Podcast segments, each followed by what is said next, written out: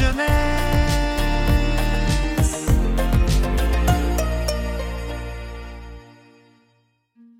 Coucou tout le monde, la pépite du jour est un très grand classique jeunesse. Petit poilu de Pierre Bailly et Céline Frépon.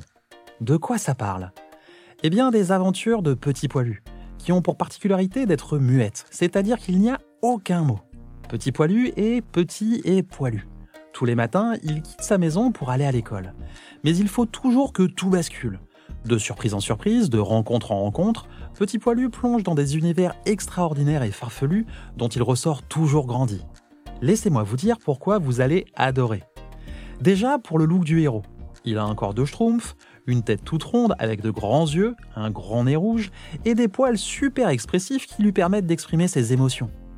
Mais ce qui rend Petit Poilu extraordinaire, c'est le soin apporté aux images. Et oui, dans une BD muette, chaque image doit être comprise immédiatement. Résultat, à chaque album, Pierre et Céline font attention aux moindres détails du décor, aux attitudes des personnages, mais aussi aux ellipses, l'espace vide qui se trouve entre chaque case, pour permettre à tout le monde de plonger dans l'histoire. Résultat, on n'est jamais perdu, ni bloqué par l'absence de mots. Mieux, que l'on soit grand ou petit, on ne peut pas s'empêcher d'imaginer des dialogues et les bruits qui ponctuent chaque scène. Et je crois que c'est l'argument majeur pour convaincre vos parents de vous mettre entre les mains cette pépite. Petit Poilu, c'est la série pour apprendre à décrire ce que l'on voit, à jouer avec les mots pour faire parler des personnages, et à expliquer ce que l'on comprend. C'est tellement stimulant que chaque lecture se transforme soit en bulle d'évasion si vous le lisez seul, soit en un grand moment de partage si vous le lisez en famille. Petit Poilu, c'est vraiment géant.